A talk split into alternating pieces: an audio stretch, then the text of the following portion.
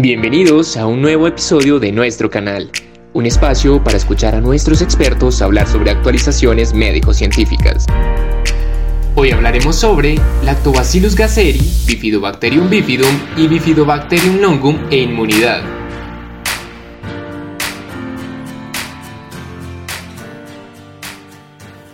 Lactobacillus gasseri, Bifidobacterium bifidum y Bifidobacterium longum e inmunidad. En la actualidad es bien sabido que los probióticos previenen y alivian las infecciones bacterianas y virales. La mayoría de hallazgos sobre el esfuerzo de las reacciones comunes por parte de los probióticos provienen de investigaciones in vivo. Por ejemplo, la inoculación intranasal con ciertas cepas de lactobacillus ha mostrado efectos protectores contra neumonía viral. El resultado esperado de tratamiento con probióticos en las investigaciones en seres humanos incluye el alivio de la diarrea en los lactantes y la reducción de la gravedad de alergia a la proteína de la leche en los niños y el síndrome del intestino irritable. Los probióticos ejercen su efecto sobre las mucosas ajustando la microbiota, impidiendo el crecimiento de patógenos y aumentando las reacciones inmunitarias locales y sistémicas. En cuanto a las ventajas de los probióticos en las enfermedades virales, se ha descubierto que determinadas cepas de probióticos son eficaces para reducir la duración y la gravedad de la gastroenteritis, causada por especies como el rotavirus. Más importante aún, existe una creciente evidencia de que los probióticos son beneficiosos en el control de las infecciones respiratorias virales. Los estudios inmunológicos recientes han proporcionado una mejor comprensión del papel de las respuestas inmunitarias innatas y las respuestas inmunitarias adaptativas posteriores en el reconocimiento y la erradicación de las infecciones virales. Por ejemplo, se ha descubierto que la producción de interferones tipo 1 media principalmente en el control de la infección viral, la patología inmunitaria y el manejo de citocinas inflamatorias a través de receptores tipo TOL y del gen I inducible por ácido retinoico. Varios estudios han dilucidado los efectos inmunoestimuladores de las bacterias probióticas y han descrito su capacidad para prevenir infecciones virales, ejerciendo su acción sobre diversos mecanismos en el sistema inmune. Los probióticos son microorganismos vivos que confieren un beneficio para la salud del huésped. Por lo general, afectan las respuestas inmunitarias innatas y adaptativas y pueden reducir la severidad de la enfermedad en diversos trastornos. Recientemente se encontró que probióticos como lactobacilos y bifidobacterias ejercen su efecto inmunomodulador a través de sus componentes como el peptidoglicano, el ácido lipotecoico, el ácido nucleico que estimula los receptores tipo TOL y el dipéptido muramil que estimula los receptores tipo NOD.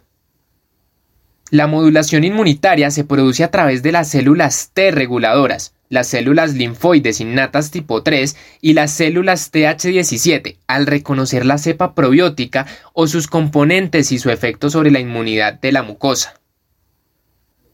El mecanismo de acción de los probióticos en las infecciones virales aún no se devela totalmente. Sin embargo, se ha sugerido que los probióticos bacterianos pueden unirse a los virus, lo que dificulta la unión viral al receptor del huésped. En general, se han propuesto los siguientes mecanismos para los efectos de los probióticos en las infecciones respiratorias virales. Efecto directo de la estrategia de captura. Activación de las reacciones inmunes por la producción de interleucinas, células NK, TH1 e IgA.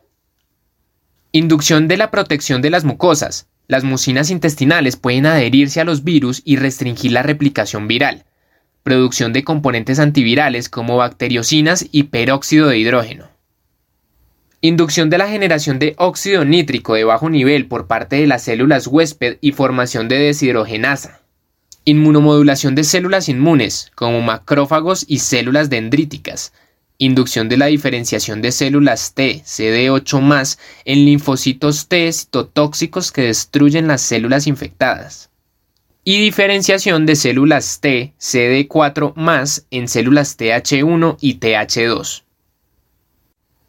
Estos efectos inmunomoduladores han sido evaluados desde la perspectiva clínica y dentro de los probióticos mejor estudiados y con evidencia sólida se encuentran Lactobacillus gasseri, Bifidobacterium longum y Bifidobacterium bifidum, los cuales han demostrado resultados favorables, particularmente en infecciones respiratorias. En un estudio realizado por Debrece y Colts, el cual tuvo como objetivo analizar si el consumo de ciertas cepas probióticas durante un periodo de al menos tres meses afectaba la severidad de los síntomas, la incidencia y duración del resfriado común, además de la respuesta celular inmune, se encontró que la administración de estos tres probióticos acortó significativamente los episodios de infección respiratoria aguda en aproximadamente dos días y redujo la severidad de los síntomas.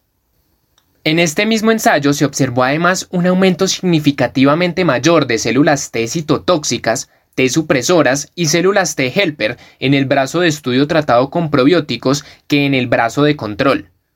En el ensayo, los autores concluyeron que la reducción de la gravedad y la duración de los episodios de resfriado común pudo deberse a efectos inmunoestimuladores.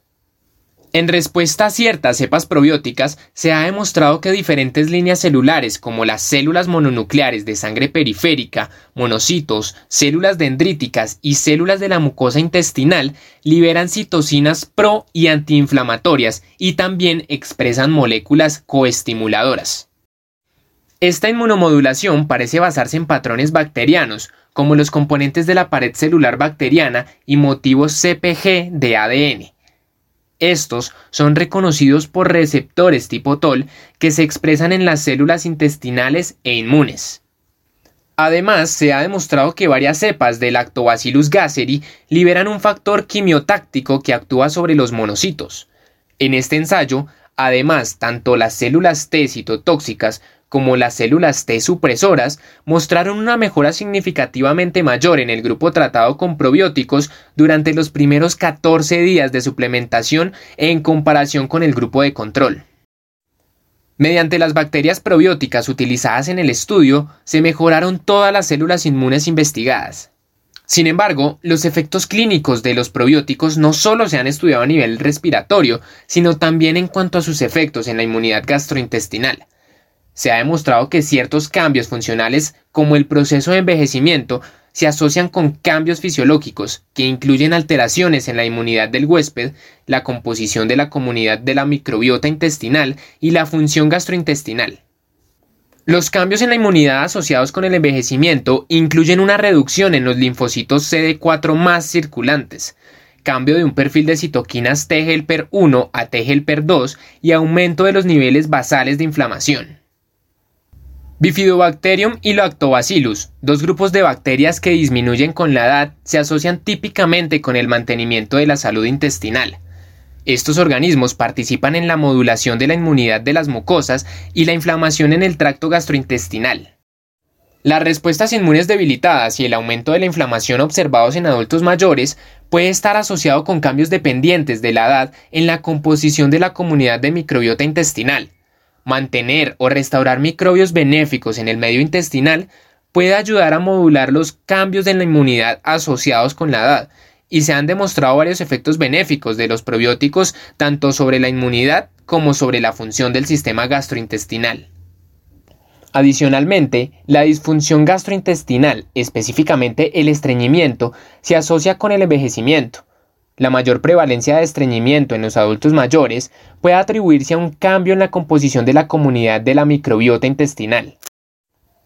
El aumento de la abundancia de bifidobacterias en el intestino puede ayudar a normalizar la frecuencia de la defecación en los adultos mayores. Se ha demostrado que ciertas cepas de Bifidobacterium y Lactobacillus pueden modificar la microbiota al punto de asemejarla más a la de personas más jóvenes. Este cambio en la composición de la comunidad de microbiota intestinal puede reducir los cambios asociados con la edad en la función gastrointestinal, dado que el número y la diversidad de Bifidobacterium y Lactobacillus disminuyen con la edad y que estas bacterias participan en la modulación de las respuestas inmunes e inflamatorias. Spicer y Coles realizaron un estudio cuyo objetivo fue determinar si los adultos de edad avanzada que consumieron Lactobacillus gasseri, Bifidobacterium longum y Bifidobacterium bifidum tendrían una mayor proporción de linfocitos CD4 más circulantes, una producción alterada de citoquinas, así como un cambio en la microbiota intestinal hacia una comunidad microbiana más saludable. En el estudio, los 32 participantes consumieron probióticos o placebo dos veces al día durante tres semanas, con un periodo de cinco semanas de lavado entre intervenciones. Durante el primer periodo de cruce, el porcentaje de las células CD4 positivas disminuyó con el placebo, pero no cambió con la mezcla de probióticos, y las concentraciones logarítmicas transformadas de interleucina 10 aumentaron con los probióticos, pero no con el placebo.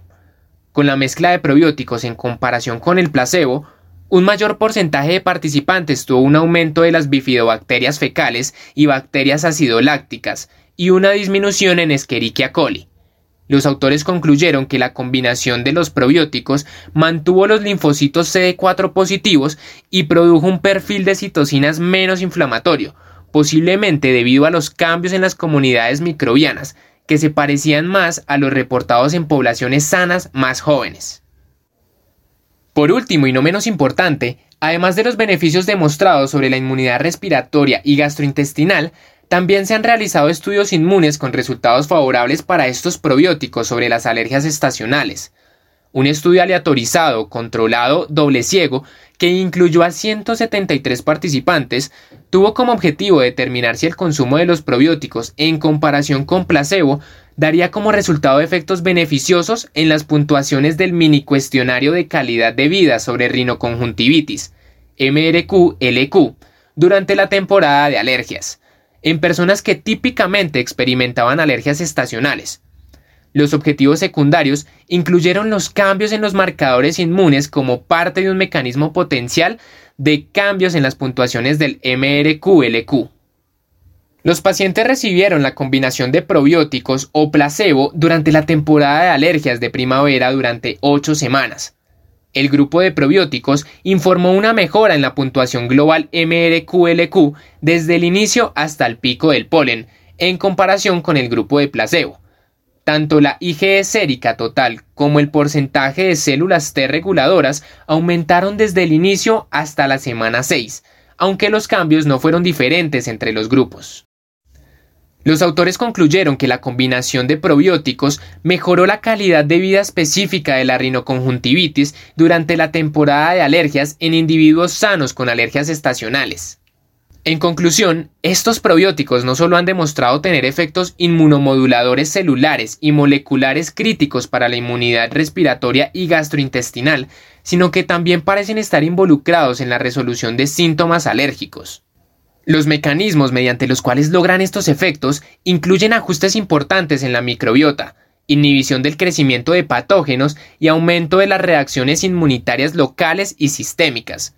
Finalmente, ha surgido un especial interés en el papel que cumplen estos probióticos en la inmunidad respiratoria y en su injerencia particularmente sobre la infección respiratoria aguda, en la que parecen mostrar efectos benéficos importantes en la duración y la severidad de los síntomas.